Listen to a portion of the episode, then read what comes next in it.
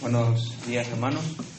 Vamos a, vamos a orar y vamos a escuchar la palabra de Dios.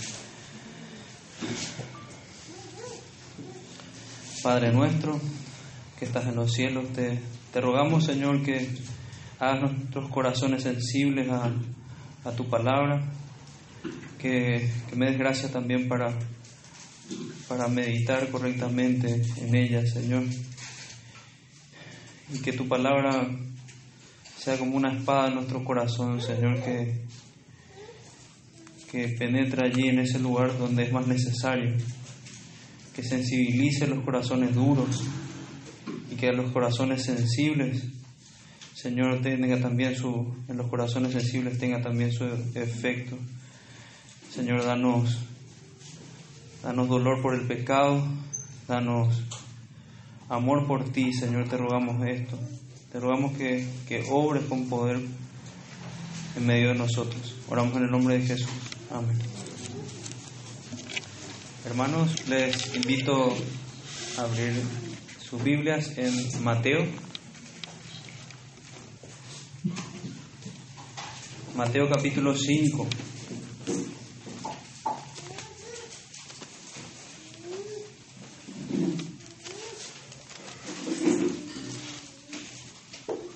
Mateo capítulo 5. Vamos a estar leyendo desde el versículo 1 hasta el versículo 6. Viendo la multitud, subió al monte y sentándose vinieron a él sus discípulos. Y abriendo su boca les enseñaba diciendo, Bienaventurados los pobres en espíritu, porque de ellos es el reino de los cielos. Bienaventurados los que lloran, porque ellos recibirán consolación. Bienaventurados los mansos, porque ellos recibirán la tierra por heredad. Bienaventurados los que tienen hambre y sed de justicia, porque ellos serán saciados. Dios bendiga su palabra.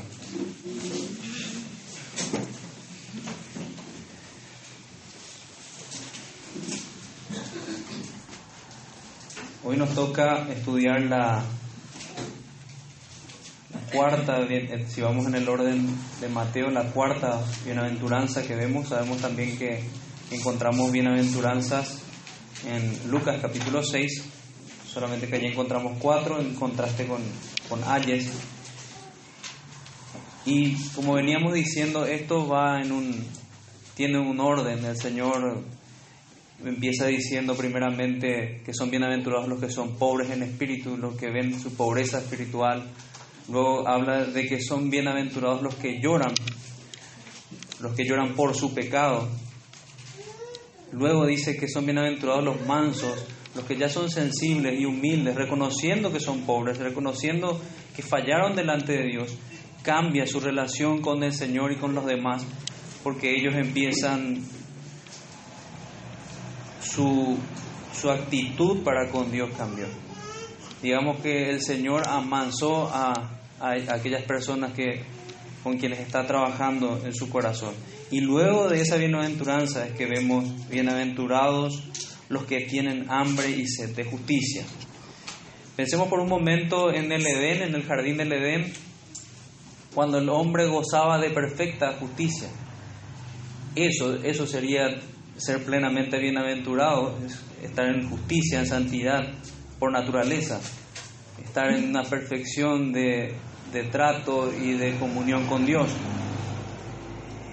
Nosotros ya no tenemos eso, pero pensamos que el, el Señor cuando restaure, eso lo dice la Biblia, va a restaurar esta relación con Él, no, en el cielo vamos a, tener otra vez esta, esta alcanzar esta, esta bienaventuranza de la que hablábamos, la que meditamos en el Edén.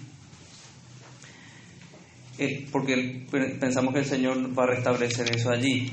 Pero nuestra pregunta sería, ¿cómo podemos nosotros ser bienaventurados en el intervalo de estos, de estos extremos? Pensamos que en el Edén fue así y pensamos que va a ser así una vez consumada la salvación. Pero hoy nosotros no tenemos esta, esta situación de perfección moral delante de Dios. ¿Cómo entonces podemos ser bienaventurados? La Biblia dice que son bienaventurados los que tienen hambre y sed de justicia. La respuesta está en nuestro texto y es lo que vamos a ver. ¿Cómo nosotros podemos ser bienaventurados aún sin tener esa justicia, anhelándola? Estos bienaventurados, aunque no han alcanzado la justicia que anhelan, son sin embargo bienaventurados ya por este ardiente deseo de justicia. Entonces vamos a ir avanzando por consiguiente en la naturaleza de esta hambre y sed. ¿Qué se refiere? ¿Qué tan fuerte es? Que es de justicia y no de otra cosa.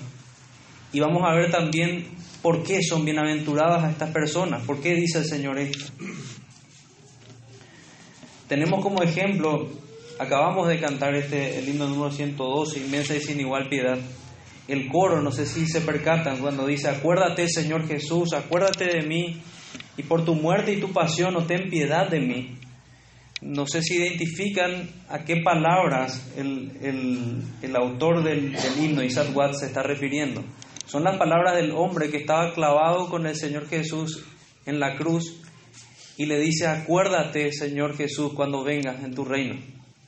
Esta persona es un buen ejemplo para nosotros de uno que tiene hambre y sed de justicia. Él anhelaba restaurar esa, esa comunión con, el Señor. Él anhelaba estar en paz con Dios. Y hay muchas cosas que, que se ven en esa sola imagen. Y nosotros nos deberíamos ver igual. Ahí se ve un hombre condenado. Asimismo nosotros estamos condenados a causa de nuestro pecado y debemos vernos igual que ese hombre. A veces vemos nuestra vida que va a ser muy larga y pensamos que, que nos queda mucho tiempo, pero en realidad deberíamos vernos así, colgando de un hilo, que en cualquier momento vamos a estar delante de Dios para dar cuentas. Eso estaba viendo ese hombre y le dice al Señor, acuérdate de mí, acuérdate de mí. Y nosotros cantamos eso, nosotros le pedimos al Señor que se acuerde de nosotros, que tenga misericordia de nosotros por la obra en la cruz. Y la respuesta del Señor fue tan consoladora como, como esta bienaventuranza que estudiamos en el versículo 6. Él le dijo, hoy mismo estarás conmigo en el paraíso. Veamos entonces la naturaleza de esta hambre y sed. Son dos cosas. No solamente habla de sed, no solamente habla de hambre. Allí mismo podemos ver el énfasis de las escrituras de cuán grave es la situación y la necesidad. Porque no solo es hambre, sino que es hambre y sed.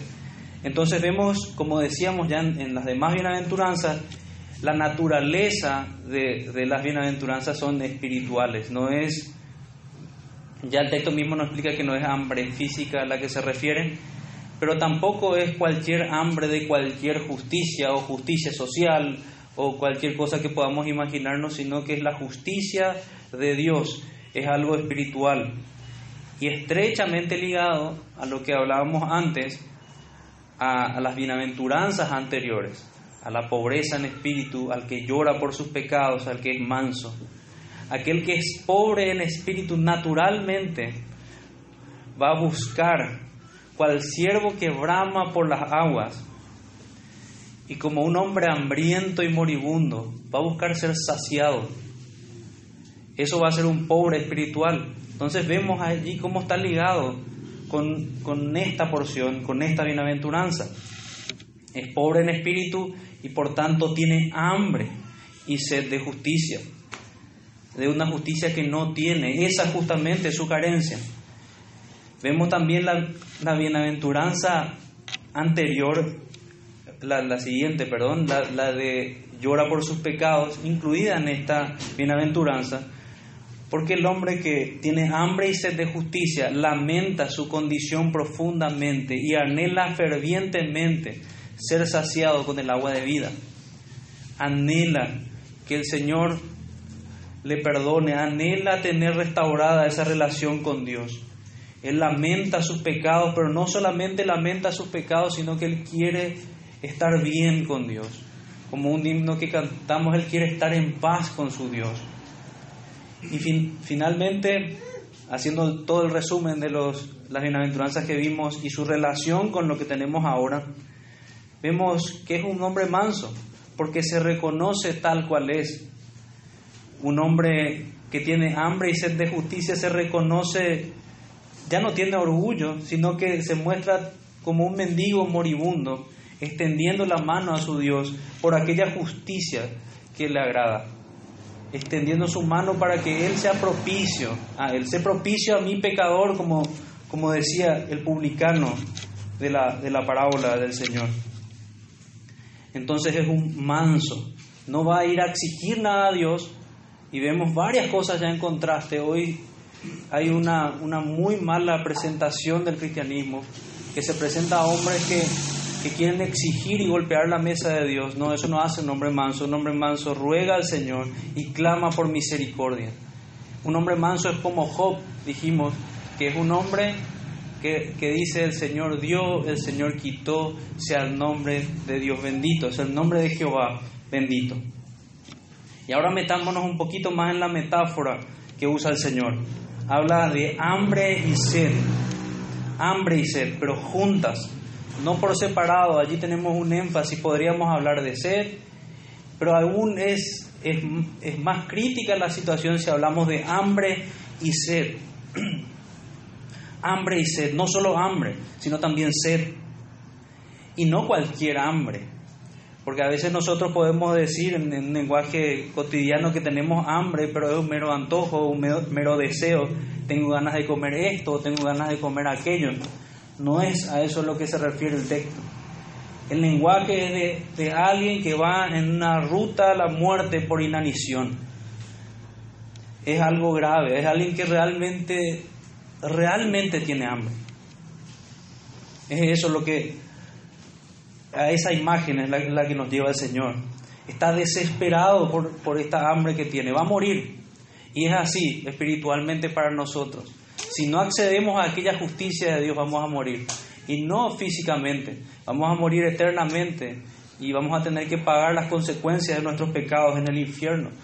Por eso es tan apropiado estar en este lugar y escuchar la palabra de Dios, para que nuestros corazones sean alertados y se, despierten muchas veces de ciertos letargos y tomemos entendimiento de que no podemos jugar con las cosas del Señor y debemos colocar nuestra vista en Cristo.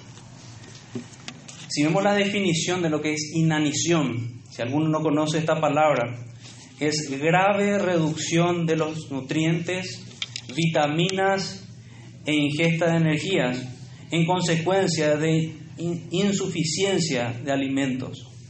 Se caracteriza por pérdida extrema de, peso, disminución de tasa metabólica y debilidad extrema pueden sufrir severos daños en los órganos vitales y por consecuencia finalmente morir por insuficiencia alimentaria. Eso es lo que tenemos que tener en cuenta cuando hablamos aquí de hambre y sed. Y es esa la imagen, es esa la metáfora que debemos llevar al, a lo espiritual. Es algo que debilita. Un hombre moribundo clamando por su vida clamando por, por justicia. Y hermanos, tenemos que hacer esto ahora, hermanos y amigos, porque si dilatamos esto, va a llegar un momento que clamar por esta agua, clamar por este alimento va a ser demasiado tarde. Eso pasó con aquel hombre en Lucas, en, en la historia que cuenta el Señor, cuando él habla de que el hombre rico fue al infierno y decía que quería saciar su lengua con una gota de agua. Tarde, muy tarde. Hoy es el día de salvación, hoy tenemos esperanza, hoy podemos rectificar nuestros pasos y acercarnos al Señor. Quiera el Señor utilizar este mensaje para darnos hambre y sed por su palabra, hambre y sed de justicia, es eso lo que deseamos nosotros y si la tenemos tiene que ir creciendo, así como las demás las demás bienaventuranzas, esto no es que llega a un punto y ya es suficiente, sino que ninguno de nosotros alcanza la medida perfecta del Señor Jesucristo en estas bienaventuranzas, en estas características que son el carácter perfecto de un cristiano, que la llena solamente el Señor Jesucristo. Por tanto, cada vez más debemos tener más y más hambre y sed de justicia. No podemos conformarnos con un poquito, oh, ok, yo me reconozco pecador y eso es suficiente. No. Si eso se estanca, es una mala señal, es una señal que, que el Espíritu Santo no está trabajando allí. Y hay que pedir al Señor salvación si es así, porque Él, Él solamente puede obrar de esta manera. Ninguno de nosotros puede fabricar un corazón que tenga hambre y sed de justicia. Es una obra de Dios. Entonces, clamando por justicia, tenemos textos que nos animan a hacer esto como, como habla Isaías 55, 1 al 2, a todos los sedientos, venid a las aguas y a los que no tienen dinero, venid, comprad y comed. Venid, comprad sin dinero y sin precio vino y leche. Porque, ¿por qué gastáis el dinero en lo que no es pan y vuestro trabajo en lo que no sacia? Es la pregunta que hace el Señor. ¿Por qué? Otra de las cosas que, y podemos analizar entonces, esta justicia, ¿dónde la podemos hallar? ¿Y de qué justicia se trata? Muchas personas, ahora acabamos de ver que, que es un, un hambre desesperada por justicia, incluso debilitante. Así como, como es en el caso físico. Si, si pueden ver alguna de estas señales, hermanos, esto es bueno y vamos a ver consolación al final. Pero veamos un poco qué no es esa justicia y cuál sí es la justicia al que el Señor se refiere. Hay gente que busca esa justicia en sí mismo. Dice, buscarla en uno sería, y tenemos como, como ejemplo, ¿verdad?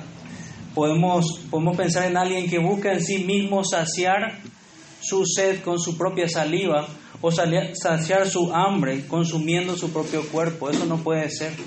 Lo mismo es querer saciar esta justicia en nosotros mismos. Si ya hayamos escasez de justicia, si ya vemos que no tenemos esta justicia, ¿qué hacemos buscando en nosotros mismos para agradar a Dios? Nuestra justicia es como un trapo de inmundicia dice la escritura en Isaías 64, 6. No sirve como justificación, no sirve como método, como medio para acercarnos a Dios y allanar esa, esa comunión rota. El único medio que sirve para, para allanar esa comunión rota con el Señor es la cruz de Cristo, es la obra de Jesucristo y por el Espíritu Santo estar unidos a Él. Hay muchos entonces que emprenden un camino parecido a estos hombres a este ejemplo ridículo de, gente que piensa saciar su sed con su saliva o comer su propio cuerpo. No entra ni en nuestra cabeza algo así, pero así es la gente que busca agradar a Dios por medio de sus obras. Buscan saciar esta necesidad con justicia personal, este intento Mientras que este intento nos muestre lo inservible del método tiene algo de utilidad, el ejemplo que vimos. Hay quienes confían en su propia justicia, sabiduría, prudencia, caminos. ¿Cuántos están detrás de la sabiduría? ¿Cuántos están detrás de la filosofía? ¿Cuántos están detrás de el arte de la prudencia o, o cómo ser mejor persona y no hacer daño a nadie, pero sin el Señor y buscando simplemente moralidad, pero sin Dios. Hay quienes emprenden caminos como este que hablamos, se estancan en, confianzas de las que hablamos recién, la moralidad. La moralidad sin Cristo no sirve para nada.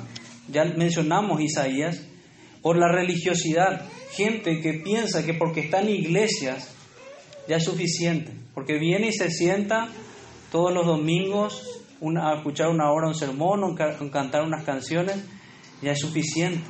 O porque está en la iglesia de contar lo cual confesión, eso no puede ser nuestra seguridad. Eso es un desprecio al Señor, porque nuestra seguridad debe estar solamente en Cristo, no en un sistema. El Señor nos manda a congregarnos, nos manda a obedecerle, pero no a poner nuestra seguridad en aquella obediencia. Hay otros que producto de una falsa seguridad en esta religiosidad o en su propia moralidad, termina viviendo una vida mundana, una mundanalidad alejado de Dios por completo, alejado de sus mandamientos, pero sin embargo diciendo que va a ir al cielo porque hizo alguna oración o porque es parte de una u otra iglesia. Ninguno que está en esta iglesia local debería creer, y yo creo que los, que los hermanos en general no creemos, y si es así es un terrible error, una terrible herejía que vamos a ir al cielo por estar en una iglesia reformada. Ninguno. O por estar en esta iglesia en particular. Nuestra seguridad está por estar en Cristo. Solamente en Cristo y confiar en Él. Hay también otro error distinto. Estos ya no buscan justicia. Estos ya no buscan agradar a Dios por su justicia. Estos son como aquellos que hablaba Lucas cuando dice, hay de aquellos ricos porque ya, ya han sido saciados. Esta gente dice no tener carencias. Ellos están saciados, pero están saciados de qué? Están saciados de orgullo, están saciados de sus pasiones, están saciados de poder y de fama. Y si no tienen todo esto, aún tienen sed y tienen hambre por estas cosas, pero no de la justicia de Dios. No les interesa. ¿Cuánta gente conocemos así? Antes decíamos el error de gente que piensa que por ser religioso simplemente va a ir al cielo. Pero este es otro error de gente que, que vive como se le antoja, pero sin ningún temor de Dios. Hay aún así personas en la iglesia, sí, y es una terrible hipocresía. Es una terrible hipocresía. Entonces, ¿cuál entonces es la justicia que debemos anhelar nosotros? ¿Cuál es la justicia que nos habla el texto? Y vimos de manera rápida de qué no se trata, pero la justicia que nosotros debemos anhelar fervientemente. Y no, no, no, es, no tiene que ver con algo terrenal ni con algo que está en nosotros, sino más bien, como decíamos, es algo espiritual que viene de Dios, es un anhelo puesto por Dios mismo y su santidad. De esto se trata. Anhelo por esta justicia. Esta justicia que, que, es perfección delante de la ley de Dios, que está aparejada con la santidad de Dios, con estar separados para Él y por Él. Mi alma tiene sed del Dios vivo, anhela toda justicia. Hay algunos que se detienen a hablar simplemente de la justicia imputada, decía Spurgeon. Pero más bien él, él al explicar sobre esto dice que debemos ver que se refiere a toda justicia. Yo, no, no necesitamos aclarar el texto. Es toda justicia. Y obviamente de esa justicia imputada que vamos a hablar que, que nos acerca a Cristo. Por los que no entienden el lenguaje de imputación, es como es colocar en la cuenta. Es como pensamos en un banco y colocamos dinero en una cuenta.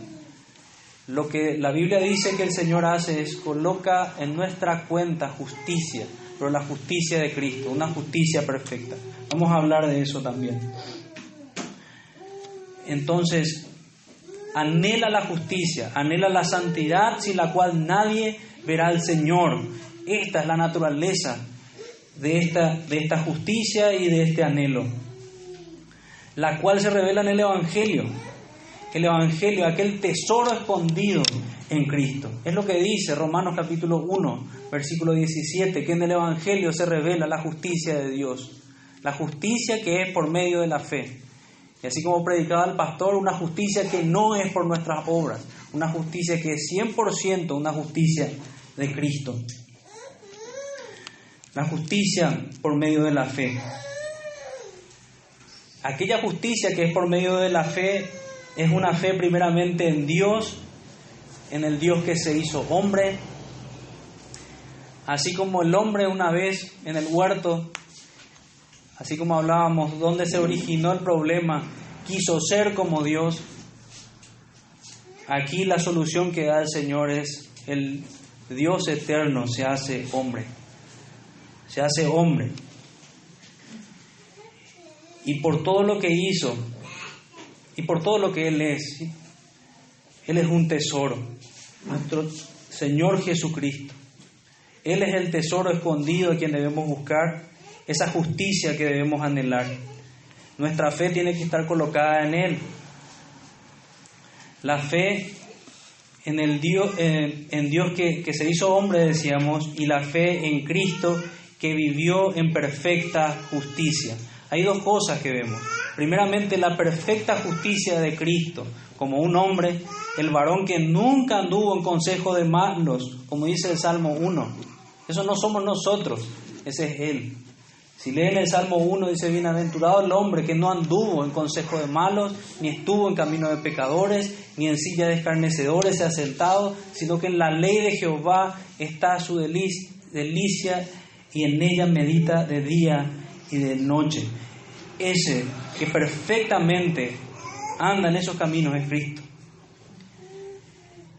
Y eso trae bendición. Y nuestra fe en Cristo, en su vida perfecta, es lo que hablábamos de aquella imputación. Necesitamos esa, esa justicia delante de Dios. Nos es colocada en nuestra cuenta. Pero Cristo no solamente hizo eso, sino que la fe en Cristo, también tenemos una fe en Cristo que murió bajo la justa condenación que merecíamos. Delante de la justicia de Dios, reconociendo que no somos justos, ¿qué se debe hacer con personas injustas que quebrantan la ley? Merecen una condenación. Ese es nuestro caso merecemos y merecíamos estar allí en una cruz similar, con un castigo similar al que, al que tuvo ese hombre que usamos en el ejemplo, que estaba con el Señor Jesús en la cruz. Y debemos entender eso. Hasta que no entendamos que merecemos que la ira de Dios esté sobre nosotros, no podemos entender la necesidad de la obra de Cristo. No podemos entender por qué Él tuvo que ocupar nuestro lugar como hombre, vivir perfectamente y no solamente eso, sino que morir bajo la justa condenación de Dios, bajo la ira de Dios. Debemos entender eso y esta justicia es la que buscamos, la justicia de Cristo. De esto se trata la justicia de Cristo. Y debemos tener hambre por esta justicia que habla el Evangelio tanto la justicia de la vida recta de Cristo, sin la cual nadie va a entrar al cielo, y la justicia de la sustitución perfecta de Cristo, sin la cual nosotros debíamos pagar ese precio. Así que esta es la razón por la que solamente aquel que cree en Cristo tiene salvación. Aquel que no cree en el Señor como dice Juan 3:36, el que cree en el Hijo tiene vida eterna, pero el que rehúsa creer en el Hijo no verá la vida, sino que la ira de Dios está sobre él. Entonces esto fue, en resumidas cuentas, lo que hizo el Señor. El Dios eterno se hizo hombre, vivió perfectamente como nosotros jamás lo hicimos, sufrió desprecio, vivió como, como con las características perfectas que hablábamos antes, de, como un pobre en espíritu, como un hombre manso, como un hombre que lloró por los pecados y como un hombre que tenía fervor por la justicia de Dios. Quien vino, murió en una cruz y finalmente dijo que todo lo necesario para la salvación había sido hecho. Entonces, pero ¿cómo nosotros accedemos a esta justicia? Decimos que es por la fe, pero también es por el Espíritu Santo. Es el Espíritu Santo que nos infunde esta fe.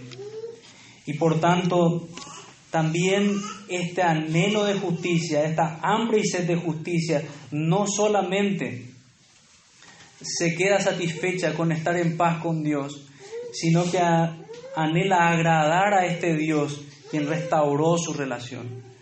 Anhela, anhela aquellos frutos del Espíritu Santo en toda bondad, justicia y verdad, como habla Efesios capítulo 5, versículo 9. Anhela estar vestido del nuevo hombre, creado según Dios en la justicia y santidad de la verdad, como habla Efesios capítulo 4, versículo 24. Busca el reino de Dios y su justicia. No está enredado en las cosas de este mundo. Tiene hambre y sed, incluso por la justicia a su alrededor. Él no se conforma con ver que Él él anhela esta justicia o, o, desear esta justicia para sí, sino que anhela para la gente que está a su alrededor. Tiene hambre y sed de justicia por aquellas personas que se están perdiendo. Anhela la salvación de los suyos, de sus amigos, de sus parientes, de sus compañeros. Tiene hambre y sed de justicia. Porque esto glorifica a Dios y porque tiene amor por los demás, por los que están cerca de Él. Entonces, analicemos brevemente por qué son bienaventurados. Algo de esto creo que ya conclusiones pueden sacar de por qué son bienaventurados y cómo pueden serlo.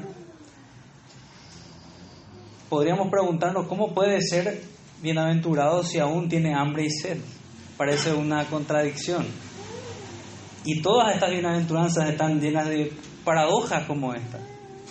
Cosas que, que nosotros únicamente tenemos que aceptar por la fe, misterios de Dios. Por ejemplo, que nuestro Señor Jesucristo es 100% Dios y 100% hombre. Aquí la, la, escritura nos dice que quien tiene hambre, quien tiene esta hambre debilitante, de justicia es bienaventurado.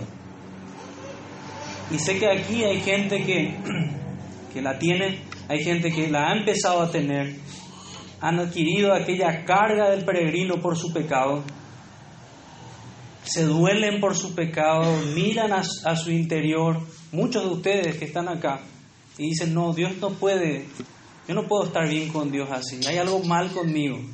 Y se duelen, ven esa necesidad. Si es, es el caso, y aquí viene el tono consolador del texto, quiero decirte que sos bienaventurado, es lo que habla la escritura. Si tu aflicción es así, y no como la del hipócrita, porque el hipócrita, si no hubiera cielo, no buscaría la santidad. Si no hubiera infierno tampoco, porque son esas, esas realidades las que hace que él, por temor a tal cosa, venga a la iglesia o deje de hacer una o cual cosa o trate de apaciguar su conciencia. Eso hace el hipócrita. Pero el, el, que es nacido de Dios anhela la santidad, incluso en el hipotético caso de que estas realidades no existan, porque él tiene afecto por su Dios y, y quiere agradar a Dios. Entonces, primeramente, veamos lo que el Señor dijo, ¿por qué, por qué razón son bienaventurados? Respondiendo un poco a esta pregunta. Son bienaventurados porque el Señor lo dijo así. Bienaventurados los que tienen hambre y sed de justicia. Eso debería ser suficiente para nosotros. El Señor lo dijo y debería consolarnos. Qué confianza debería darnos el saber que la tierna mirada de Jesús está sobre los pecadores quienes han sido bautizados en esta angustia.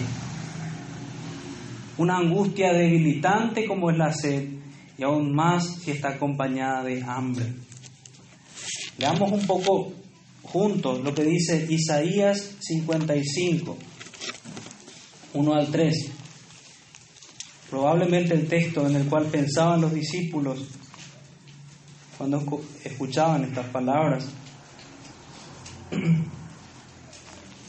Isaías 55, 1 al 3. Ya lo había leído antes, pero vamos a leerlo hasta el versículo 3. A todos los sedientos, venid a las aguas, y a los que no tienen dinero, venid, comprad y comed.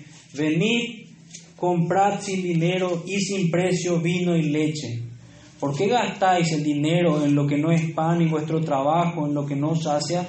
Oídme atentamente y comed del bien. Se deleitará vuestra alma con grosura. Inclinad vuestro oído y venid a mí. Oíd y vivirá vuestra alma. Y haré con vosotros pacto eterno, las misericordias firmes a David.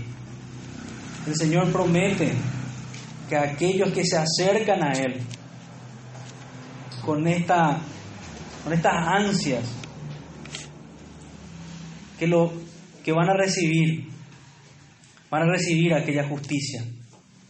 Y nos llama y nosotros debemos acudir a Él. Deberíamos tener confianza en las promesas de Dios, no dudar del Señor y saber que seremos saciados. Pienso también en otro grupo, en otros que a lo mejor también hay entre ustedes acá, los que nos escuchan. Algunos que, que están afligidos por amigos, familiares, hablábamos de eso antes también, y anhela que la justicia de Cristo sea suya, que la gloria de Dios sea vista en aquella alma amada. Recalco, hermano, que esta es una de las formas en las que se manifiesta esta hambre y sed de justicia. Y cualquiera de estas formas en que se manifiesta debe ser un consuelo para nosotros. Sos bienaventurado, hermano, si, si hay este anhelo. Esta es la misma agonía de nuestro Señor cuando clamó por Jerusalén. Jerusalén, Jerusalén, ¿Cuántas veces quise juntarte como la gallina junta sus polluelos y no quisiste? Así lloramos a veces por dentro cuando hablamos con un amigo, algún familiar y rechaza el Evangelio de Cristo.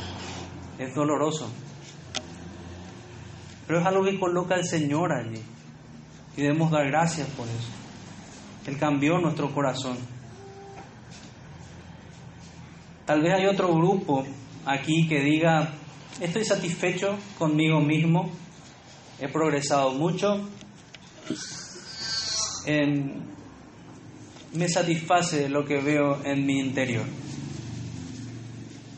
Si eso es lo que, lo que decís ahora mismo en tu corazón, estás en una condición miserable. Y lo, lo que deberías hacer es orar a Dios pidiendo que te salve. Porque todo lo que venimos viendo de, este texto y de las escrituras relacionadas en cuanto a este tema es que el cristiano se ve pecador, él sabe que hay justo, justo y bueno, hay uno solo. Eso dijo el Señor Jesucristo. Romanos capítulo 3 dice que por cuanto todos pecaron, todos están destituidos de la gloria de Dios. Y dice que todos nos desviamos todos nos hicimos inútiles a una. Así que ninguno que, descanse en una confianza similar, que es repasando un poquito una confianza vana y religiosa, ninguno esté tranquilo si es realmente eso lo que hay en su corazón. Y digo que tiene que pedir al Señor que le salve porque nadie puede fabricar esta hambre, como decía antes. En un sentido, todo hombre tiene, tiene hambre, tiene en su corazón esta necesidad, para ser más preciso, pero muchos deciden morir de hambre, persiguiendo vanidades ilusorias, gastando dinero en lo que no es pan, usando la metáfora del texto de Isaías 55. Gastan en cualquier cosa sus vidas en lugar de rendirla al Señor. Que esto nos anime a nosotros. Si estamos debilitados en nuestros esfuerzos por el Señor, que nos esforcemos aún más en cada área. Que oremos más, que leamos más las escrituras, que nos santifiquemos más. Bienaventurados además y finalmente porque serán saciados, es lo que dice el texto. Ellos serán saciados, no aquellos que se creen saciados, solamente ellos. El Señor al llevarnos a aquella bendita cruz ha saciado aquella hambre. Podemos ver esa cruz y vemos que toda esa justicia que necesitábamos la tenemos en Cristo. Es un manantial que fluye y fluye y fluye y es inagotable. seremos saciados en la, en la gloria con el Señor. Lo somos ya al conocer a Cristo, el amado del Padre. Él es nuestro cielo aquí y lo será ya también, eso podemos pensar. Y en un sentido, en un sentido podemos entender que nunca seremos saciados. Un sentido positivo, ya que la plenitud del conocimiento de su verdad y justicia son inagotables. Seremos y somos saciados cada día al contemplar a tan amante Salvador. Vamos a deleitarnos en el sentido de, de un deleite constante, sí seremos saciados, pero en el sentido de agotar la riqueza y la, del gozo que hay en nuestro Señor, no.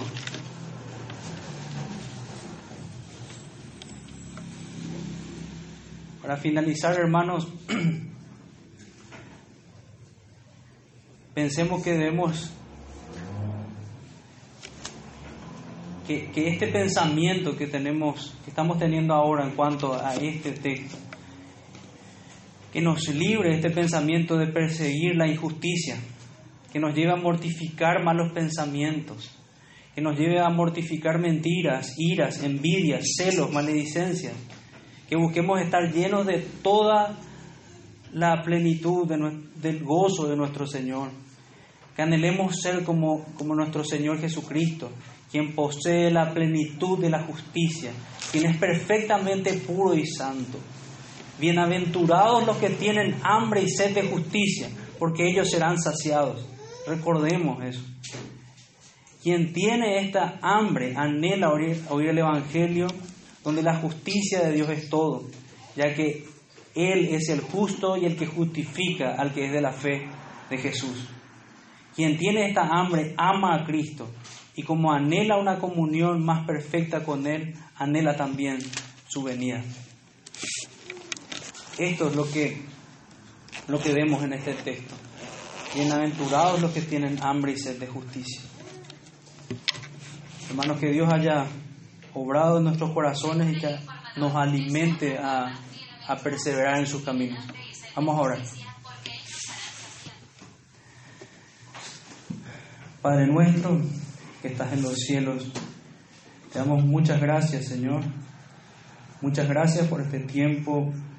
Muchas gracias, Señor, por, por exhortarnos, por animarnos. Señor, nosotros no, no llegamos al, al estándar de tu justicia. Y reconocemos eso. Y por eso tenemos hambre, Señor, y anhelamos que tú sacies, que tú suplas nuestra deficiencia, que tú nos santifiques, que tú nos, nos hagas crecer en tu gracia, en tu conocimiento. Señor, háblanos, llévanos a Cristo. Y ayúdanos a estar gozosos porque podemos decir que Él es nuestro Salvador. Y porque tenemos esta esperanza de que un día vamos a estar con Él. Oramos en el nombre de Jesús, nuestro Salvador. Amén.